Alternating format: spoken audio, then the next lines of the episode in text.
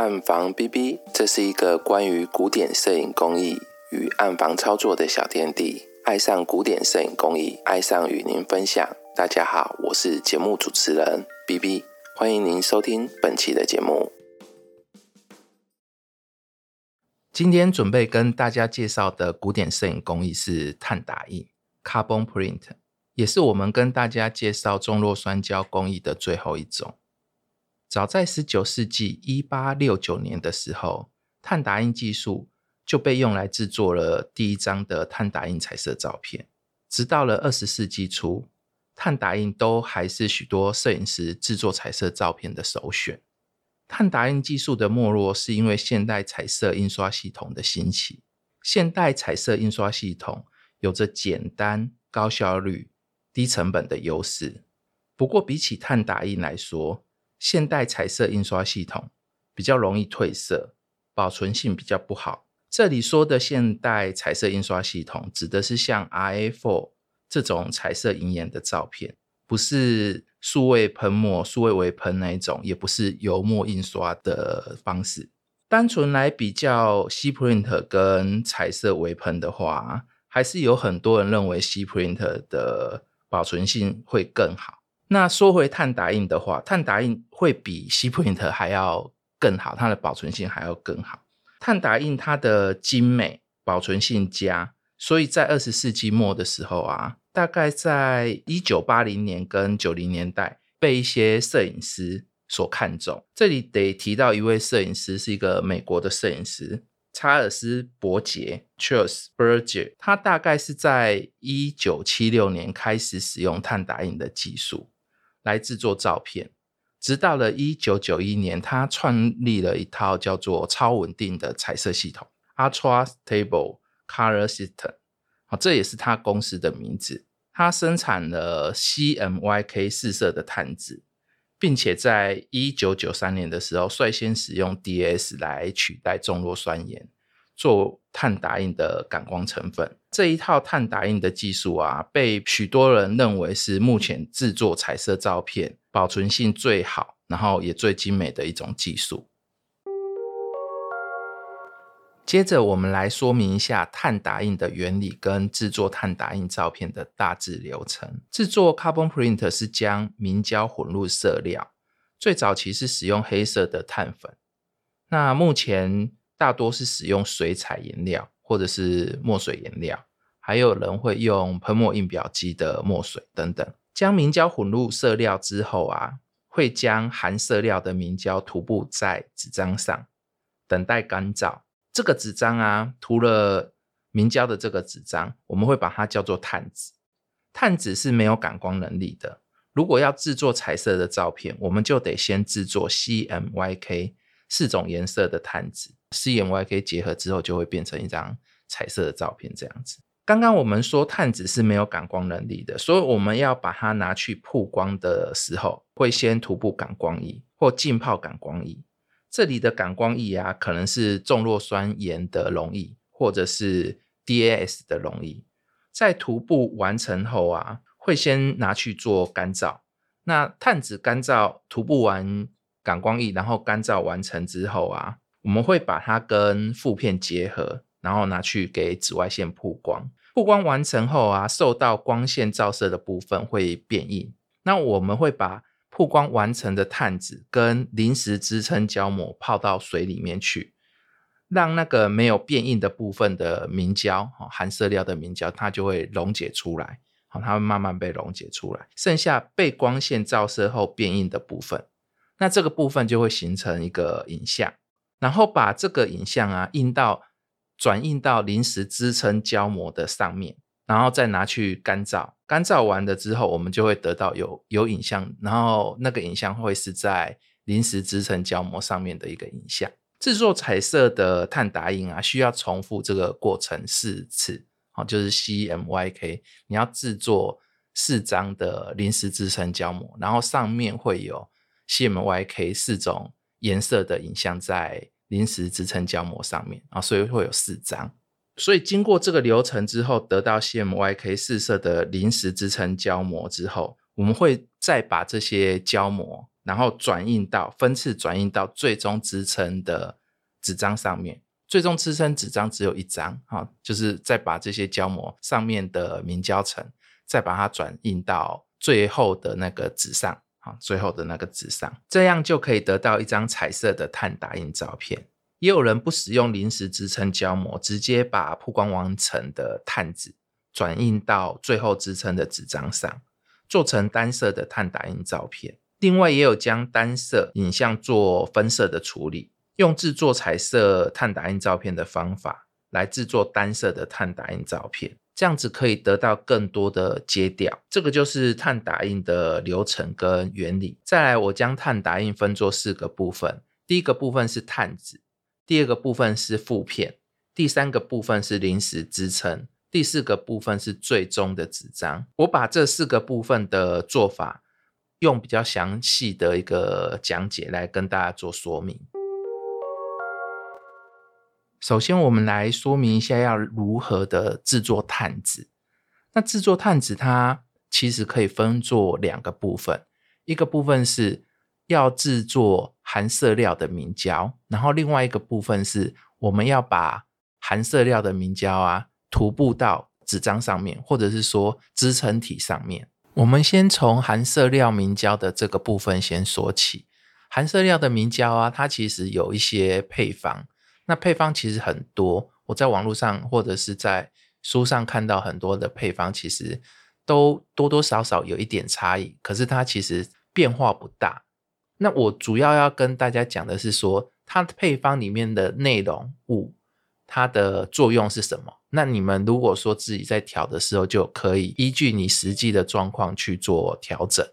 就是看你需要可能反差大一点或反差小一点，你可能会。会去做一些不一样的调整，这样子。那我先跟大家讲，我比较常看到的配方的内容。我通常会用五五百沫做一个单位。那有的配方上面会是写用一一公升，哈，就是一千沫做一个单位。我用五百沫做一个单位的含色料明胶啊，里面包括几个成分。第一个是五十克的明胶，那等于说这个明胶。整个来讲就是大概是十 percent 的明胶，然后第二个是二十五克的白砂糖，大概是整体容量的五 percent，然后第三个是甘油，啊，大概是五 m 的甘油，第四个是颜料，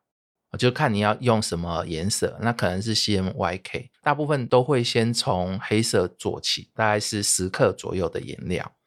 那比较常看到人家使用的是呃水彩啊，水彩。水彩不要买太差的，要买好一点的。等下我会跟大家说明为什么。再来是那个异丙醇，二十五摩左右的异丙醇。那异丙醇它是一种界界面活性剂。那有的时候我们还会在这里面加百里酚，百里酚是防腐剂，可加可不加啦。那最后是加到五百摩的蒸馏水，好，把最终的。啊，这些东西全部加进去，然后加水加到五百毫第一个，我们先来说明一下明胶的部分。那明胶的部分，我会建议大家使用摄影用的明胶，哦，不要用那个一般的明胶。为什么？就是有的人在用一般用的明胶的时候啊，它比较容易染色，就是你的亮部比较不容易出得来。那用摄影用的明胶，它里面可能含的杂质比较少。所以它比较不会有那个问题。还有就是摄影用的明胶，我们通常是用两百五十 brom，好，就是它的那个膨胀系数，哈，就是膨胀的程度啊，我们是用两百五的。那有的是用呃，可能一百七、七十的，这这些都有。可是通常我们会用两百五十的，是因为说，就是你在加热的时候啊，它的溶解的程度会温度会需要比较稍微高一点，那你会比较好操作。但你在这个地方，你也可以适量的加入硬化剂去做一些改变，好，尤其是像在台湾的的气候啊，就台湾有时候比较热，它比较热的时候，你可以适当的去加硬化剂，让它的那个溶解的哈，靠温度溶解的那个溶解温度会提高，哦，就不会那么容易就溶掉啊。那当然你在转印的时候，你可能就是需要的水温就会更加提高，这样子。啊，这个部分其实是这样子，明胶的部分大概是，我是建议大家就直接买摄影用明胶，虽然它的价价格会比较高一点，那直接用这个可能会比较方便啊。我自己是这样子做。再来是白砂糖，早期我刚开始做卡泵的时候，我是没有加白砂糖，没有加白砂糖，它会产生一个状况，就是它的膨胀之后，它很容易就破掉，就是你在转印的过程中，它的那个影像哈，你的影像很容易就破掉，那就就不会粘在纸张上。如果说你加白砂糖的话，它的那个韧性好像会好一些，好一好很多哦。所以白砂糖在这里面，它是当做一种增塑剂的一个角色，增塑剂的角色。再来是甘油，甘油的话，也有人是不加，那我是建议都加会比较好。它是一种保湿剂，让你在呃，我们等下会涂布到纸张上嘛，那会会等它干燥，干燥的时候，它有的时候。你加甘油的话，它干燥的程度会比较均匀，好，比较不会有的时候有这边干那另外一边没干这样子。它会，它因为有加了保湿剂，它会整体的那个干燥速率会比较接近，那它用起来就会比较好用。再来是颜料，好，我们会加十克的颜料。颜料的部分啊，我会建议大家用比较好的水彩，啊，甚至是用喷墨印表机的墨水啊，那它都是可以使用的。那你用水彩的时候，你最好是用好一点的水彩，是因为它的那个颗粒好跟溶解到明胶里面去会比较均匀。通常我们在做这个呃含色料的明胶的时候啊，你在溶解的时候，你可以看到有的时候我们把我们是要用用那个玻璃量杯去溶嘛，那溶完之后，你把这个玻璃量杯倒到另外一个玻璃量杯之后啊，如果你用那个比较差的水彩颜料。它有时候会把那个颜料的部分都通通都沉淀在杯子的最下面，好，会沉淀在杯子的最下面，那表示它没有真的融到你的明胶层里面，好，所以它其实还是会有差异，有的那个颗粒可能会比较粗，在你涂到纸，呃，在你用到那个明胶层里面的时候，它有的时候会形成一颗一颗的，好一点的水彩颜料，它的这个问题就会比较少。啊，这个问题就会比较少，所以就是也是等于是大家要去尝试使用之后，才会比较知道说哪一种颜料可能会比较合适。那当然就是我会跟大家讲，我自己是用那个温莎牛顿的水彩，大师级的那个温莎牛顿的水彩。那我不不能保证说这个是最好的，可能如果说大家用的话。看大家用的情况是怎样，你要自己去做一些尝试，这样子。你也可以用那个喷墨印印表机的墨水啊，我有用过喷墨印表机的墨水。可是喷墨印表机的墨水，它里面通常会含有界面活性剂啊，就是我们等下我们会讲到一个叫做异丙醇嘛。那异丙醇它其实在里面当当的角色也是界面活性剂。可是喷墨印表机的墨水啊，里面一定都会含界面活性剂。因为它让它的那个色料的分布比较均匀，好，那比较容易在纸张上，好，在喷墨，我说现在说的是喷墨印表机，比较在容易在纸张上呃附着，好，所以它都一定都会含界面活性剂。可是这界面活性剂啊，在我们做 carbon print 的时候啊，它可能会产生一定的影响，就是你在亮部的地方啊，可能因为界面活性剂它会比较深入纸张。哦，所以它就会比较容易掉到纸张的里面，然后不会掉出来，哦，不会溶解出来，那就会形成一种污染。界面活性剂的多寡其实会影响到你后面做的操作。这边我们会加异丙醇，也是为了让它可以比较进入，然后不要掉出来。所以它这个量啊，如果你用喷墨印表机的墨水，你会比较不好控制，因为它一定都含固定的量。可是，如果你用水彩的颜料的话，你自己后面去加量的多寡，你可以自己去做控制。好，那这个界面活性剂的多寡，其实跟你的所在的环境也有一定的关系。如果你的环境比较干燥，那界面活性剂加多，它其实就会跑得很很底下。那如果你的环境是比较湿的一个环境，你那你可能会需要。多一点的界面活性剂，才有办法让它附着的刚刚好，这样子。不晓得这样讲大家能不能理解？所以这个东西其实是看你自己去做控制的。那我自己是，呃，虽然配方里面是用到二十五 ml，那我自己是没有加这么多，我大概只有加呃十亩左右，我就觉得差不多。那可能有的时候可能还会依依据说天气的状况，你要自己去做一些调整，这样子。这个部分大概就是我们讲的含色料明胶的这个部分。那含色料明胶它在制作的时候啊，会有一定的程序，好，会有一定的程序。有的部分就是明胶跟我们之前做别的工艺其实是一样，明胶你要先让它泡水，泡水膨胀之后，然后你再去溶解它，然后再加水去溶解它。那我自己在做的时候，我一样都是用那个电池加热搅拌器，好去慢慢去溶。那溶的过程中，再慢慢把我要加的东西加进去。再慢慢把我要加的东西加进去，可能就是嗯，像砂糖啊、甘油啊、颜料这些，好，我就会慢慢加进去。那这里面我们有的时候会加那个百里酚，我自己是不加啦，因为百里酚它其实是一种防腐剂的作用。啊，我自己是没有在加防腐剂，因为我通常调的量会尽量不要用那么多，那尽量就是把它用完。隔太久的，我用起来感觉就。怪怪的，我就就没有用哈。就可是有的人会先把呃含色料的明胶先做比较多的量，然后保存起来啊，保存久一点，你你想用就可以用这样子啊。所以他们会在里面加百里酚，避免说它那个明胶会发霉啊，或者是会臭掉啊。所以你加一点防腐剂的话，可能会是 OK 的这样子。还有一点就是，我们这边溶明胶的水啊，最好是用蒸馏水。为什么要用蒸馏水？就是它蒸馏水比较不会让像 DAS 或者是那个重弱酸盐有那种析出的的效果啊。如果你是后面后面我们会涂感光仪嘛，那感光仪可能就是 DAS 或者是重弱酸盐，你有可能是用重弱酸铵或者是重弱酸钾啊，这都可以用。可是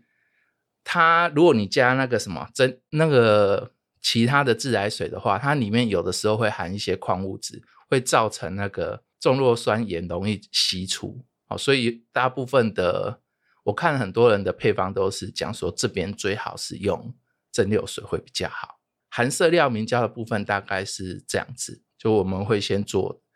呃一瓶一瓶的，那你可能会一次做四种颜色，或者是你。只有先做一种颜色，那我是建议大家先做一瓶试试看，把测试都完成之后，再开始真的做四层的彩色照片这样子。第二个部分是徒步，这边我先说明一下我自己的方法啊，自己徒步的方法，因为每个人他徒步的方式可能会有一些不一样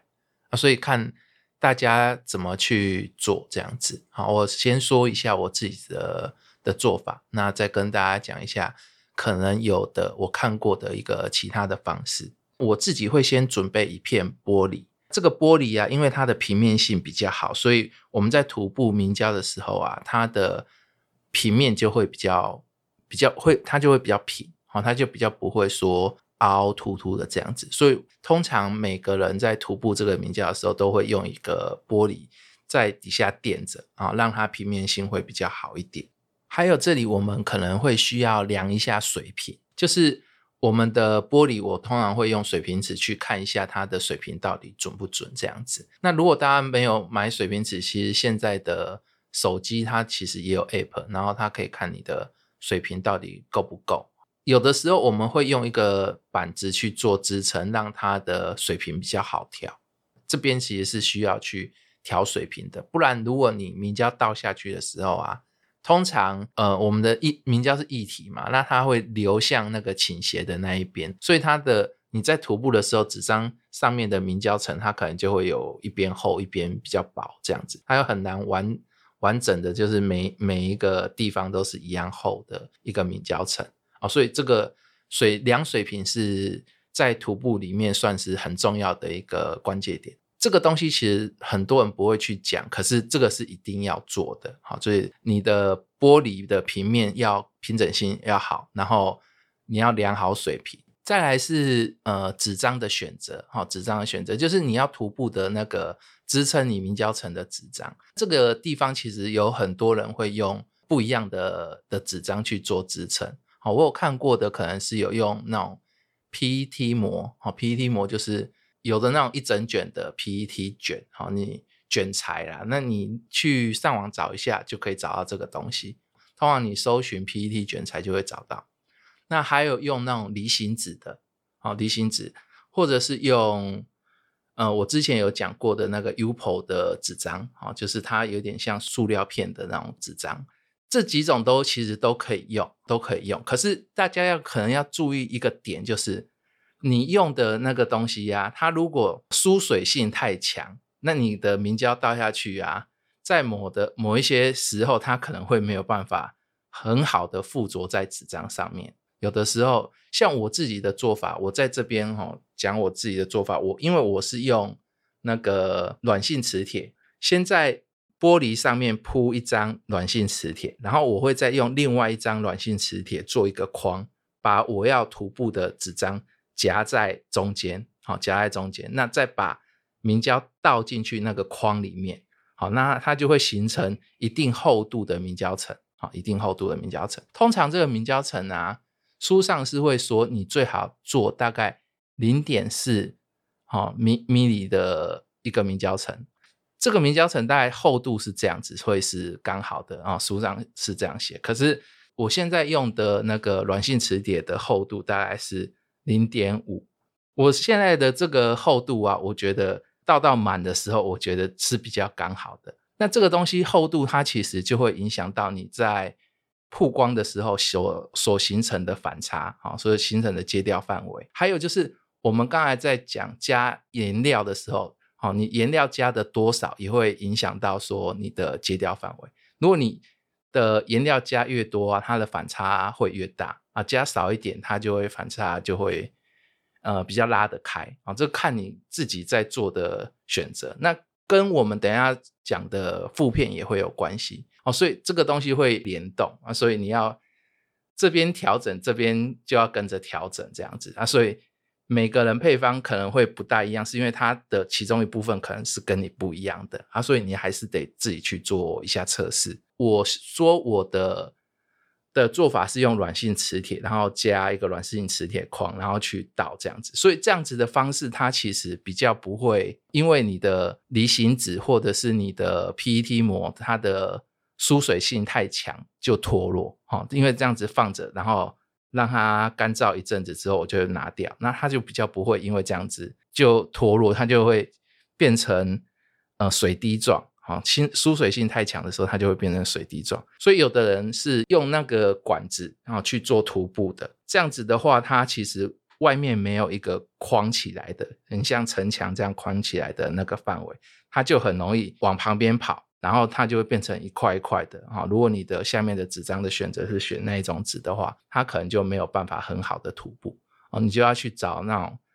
呃疏水性比较没有那么强的。啊，像那个 UPO 的水彩纸，它的成分是比较亲水性的，好，所以它就比较不会有那种那个问题。所以如果你是像呃有的人他是用管子去做涂布的，它不像我是有用那个软性磁铁啊去做一个。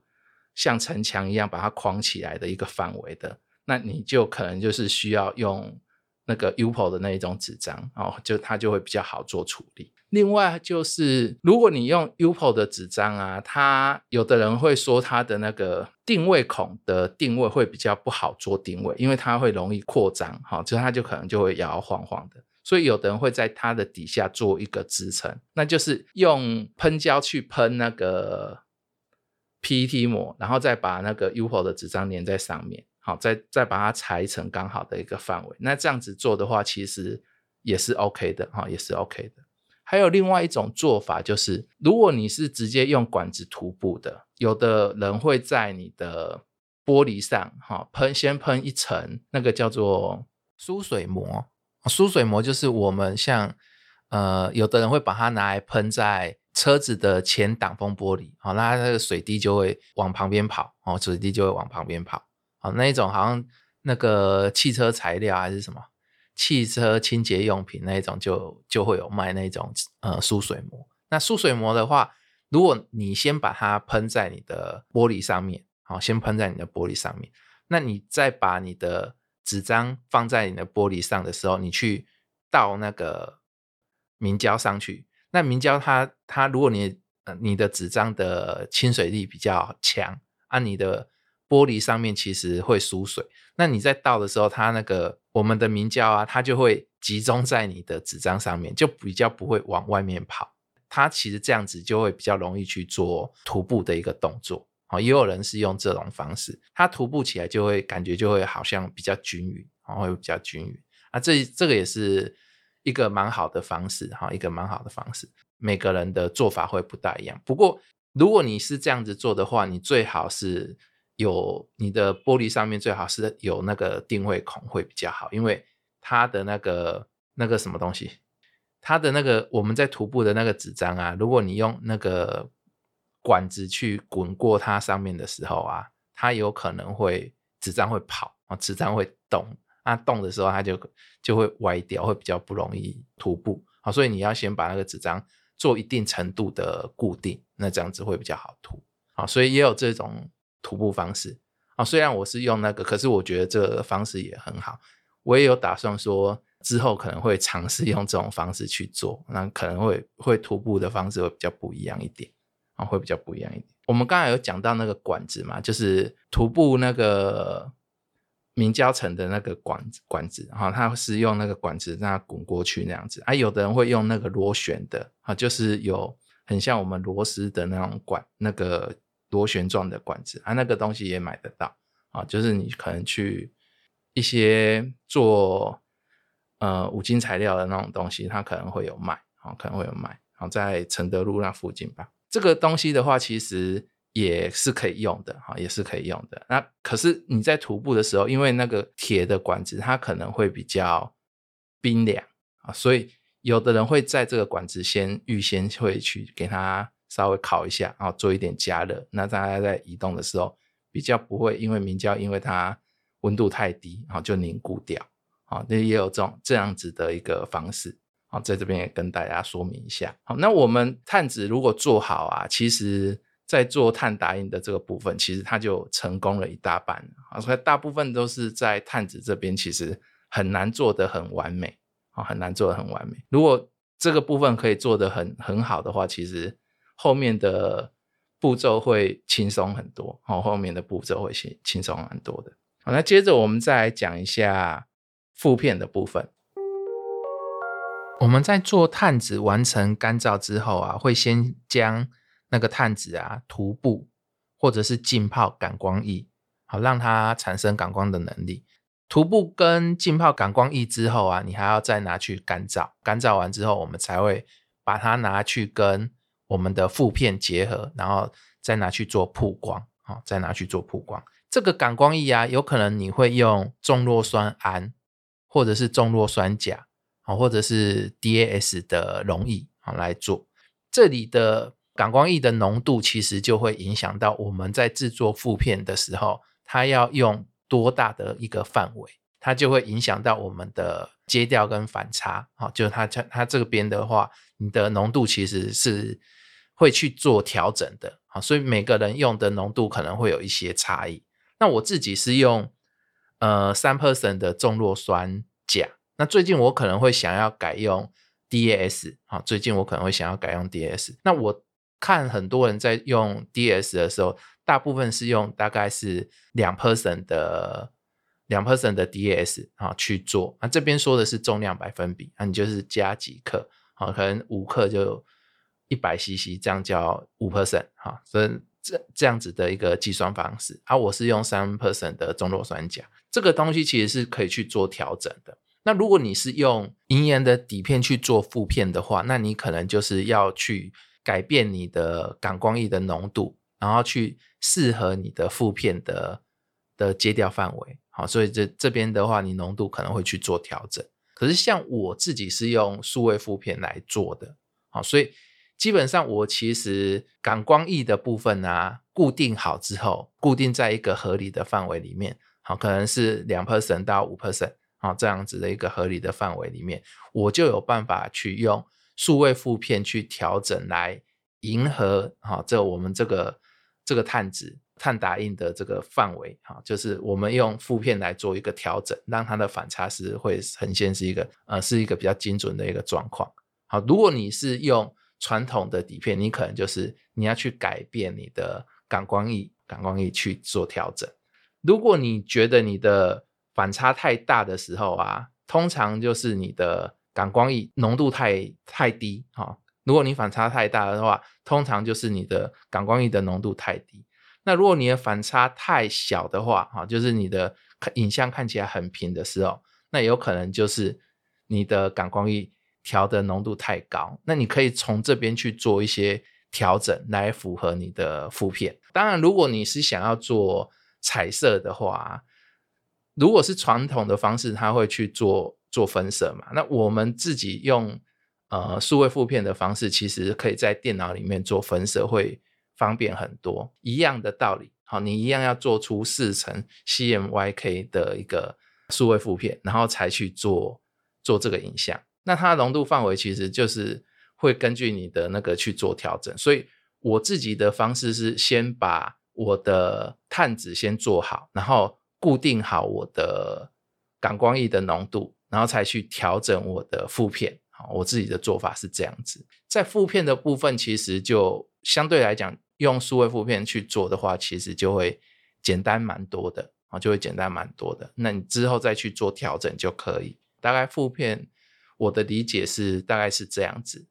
接着我们再来讲临时支撑的那个部分啊，就是有有个临时支撑胶膜的部分。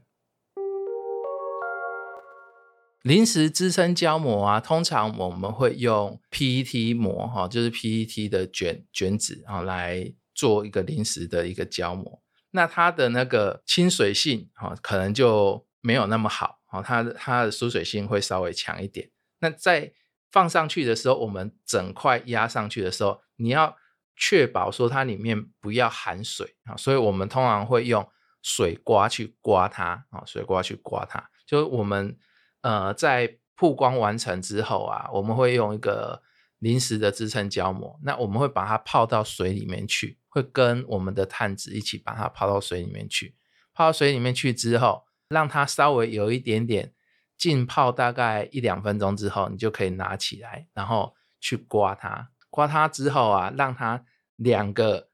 结合的比较稳固之后啊，那你再去做一个呃压的动作啊，再去做一个压的动作。那通常我们会在这个部分会用玻璃或者是重物，用玻璃先压着，然后再把重物放在你的玻璃上面，那让它底下也是呈水平的方式，让它压一阵子之后。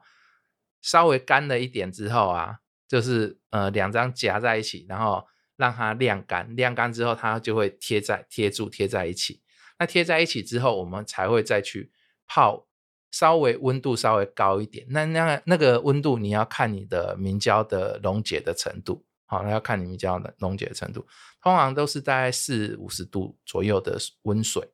在温水里面晃一晃，它其实。就会开始有一点可以拨开来，哈，它就会剥离，好，就你探子就可以拉起来，那那个影像就会停留在你的被支撑的那个 PET 膜上面。通常如果你要做成 CMYK 的四个颜色的话，你这个动作你就要重复，好，就要重复。那这个地方其实还蛮容易失败，就是有时候撕起来的时候就会整个影像就会飘走，哈，整个影像就会飘走。通常在这边我。失败非常非常的多次啊，偶尔会看到有一点点比较好看的影像。这个部分就是你要注意到说你的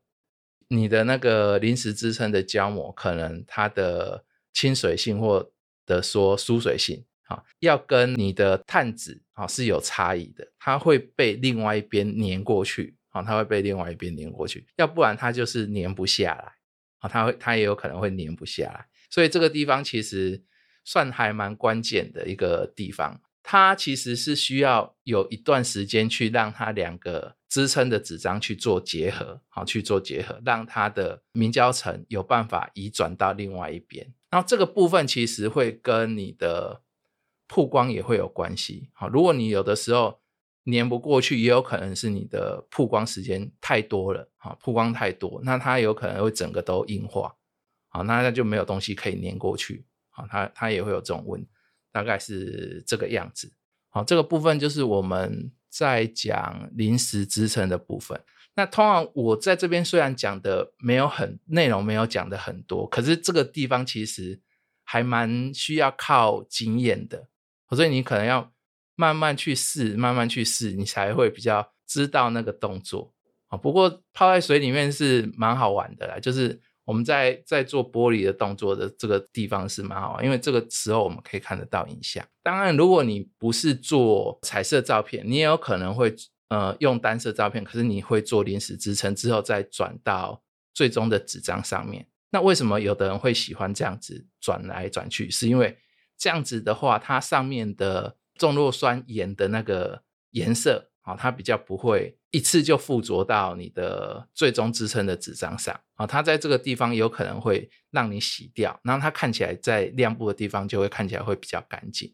好，我自己是这样子。感觉上是有这个这个差异的，好，你可以试试看。还有的就是这个部分，其实跟你碳纸啊一开始的碳纸做的地方有很大的关系。就是你在转到你的临时支撑纸张的时候，它有可能会破裂或什么，那你可能就要去调整你碳纸的制作。它有可能会形成一些气泡啊，或者是什么的，或者是说它在溶解的时候。呃，你的明胶层膨胀的太多，哦，它就会会有一点裂开，或者是形成呃水泡的那种感觉，好，形成水泡那种感觉。那这个东西其实都有可能是我们的碳纸做的不够理想。那在这个地方，其实你就可以去观察，啊，说我们前面的探子可能会有一些需要做调整的地方，那你可能就要依据这个地方的观察去调整探子做的那个部分。好，大概是这样子。最后，我们来讲一下最终支撑的这个纸张。好，就是最后我们要转印上去的这个纸张。它的做法其实我们会先做好那个支撑啊，我们的影像可能会在支撑的那边，或者是甚至我们可以用碳纸就直接转印到最终支撑的纸张这边。啊，这样也有人直接这样子做。啊，就不用临时支撑的那个胶膜，它的做法其实跟我们刚才讲的用临时支撑那个是一样。我们可能会先去泡两张结合在一起，先去泡水啊，泡比较温度比较低的水，然后泡完之后再把它拿起来，把水刮干净，然后干燥，干燥一阵子之后再去泡那个稍微温一点的水，好，可能是四五十度的水，那去把它溶解掉，溶解掉之后。它可以撕开来，再把影像停留在最终支撑的这个纸上，大概是这样子的一个一个做法。好，它其实做法跟我们做那个什么临时支撑转运到临时支撑那个方式其实一样的。可是在这个地方，我们要怎么去挑最终支撑的纸？哈，其实就有一些一些做法。好，它它其实大部分的人会用无酸，然后。厚度比较厚、质感比较好的纸张的水彩纸来做。你如果用这些这种水彩纸来做的时候，其实我们通常会预先做一个处理啊，就是上浆的处理，跟我们之前讲的其他中弱酸胶的一些工艺其实很雷同。那这边我其实都会做一个上浆的处理。那这个上浆其实也是一样用明胶啊，也是一样用明胶。那我自己的做法，我会用三 percent 的明胶，啊，三 percent 的明胶，把纸张泡整张泡进去，再拉拉起来做干燥。然后这个三 percent 的明胶里面，我会加一些硬化剂，我会加一些硬化剂，让它的那个明胶层啊，比较不会因为泡水的时候膨胀太多。那这边的硬化剂，我建议大家不要用克明矾，然后直接用那个乙二醛。然后克明矾它的膨胀的程度会比较高一点，好，你直接用乙二醛去做硬化剂的话，效果其实我觉得比较好，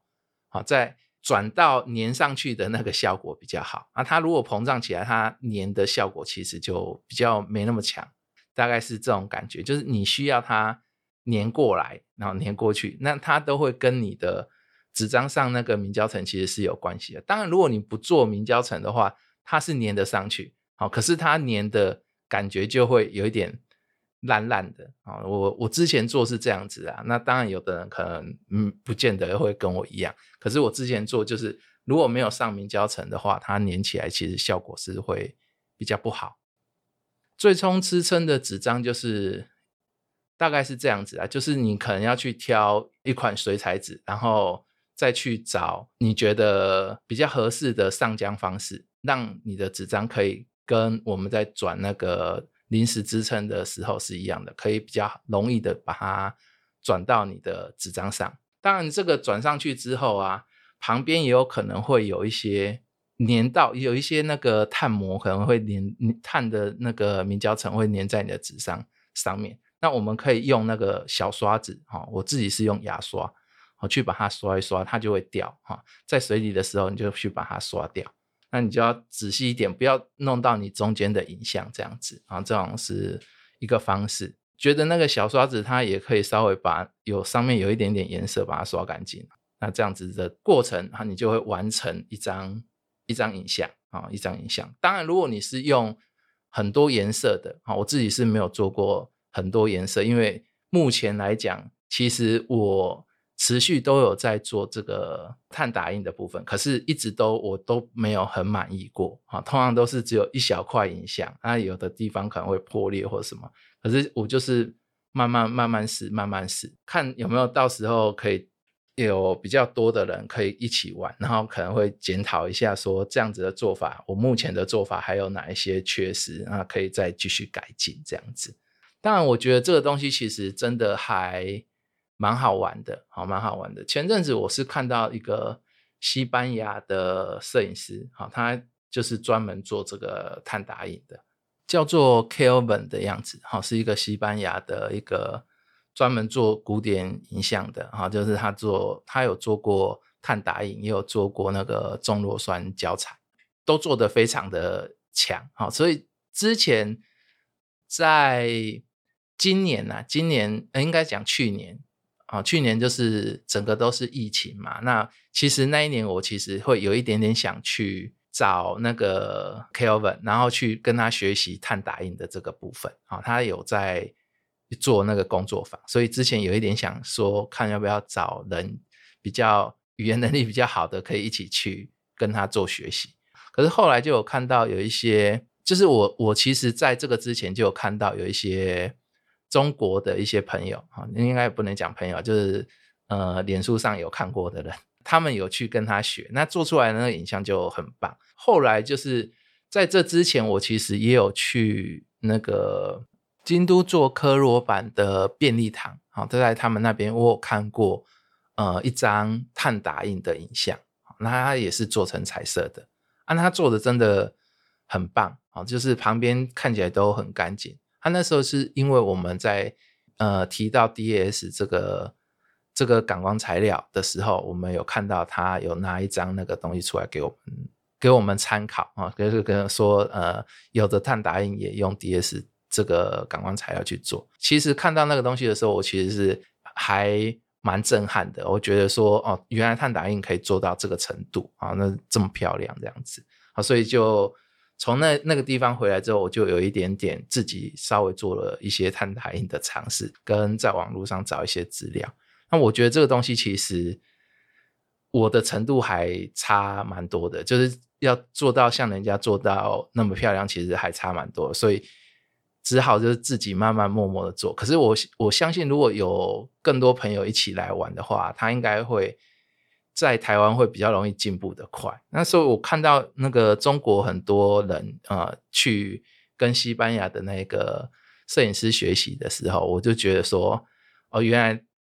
中国那边的进步真的是很快，他们很很喜欢去把人家技术啊学回来。那台湾其实好像就比较这种风气，好像就比较没有那么高啊，这种风气就比较没那么高，所以还蛮希望说可以找到呃一些朋友说可以一起去这样子。大概碳打印的部分是这样子啦，那我自己是还没有做到很满意，那就慢慢加油啊，希望有哪一天就可以给。给朋这些哦，我们的朋友看到我做碳打印的这个东西出来。那今天节目就大概到这边啦，好，谢谢大家。如果你喜欢这个频道，请帮忙订阅、分享、粉丝页按赞。如果你有相关的疑问、建议或想鼓励 B B，也欢迎留言给我，或到社团 Instagram 联络我们。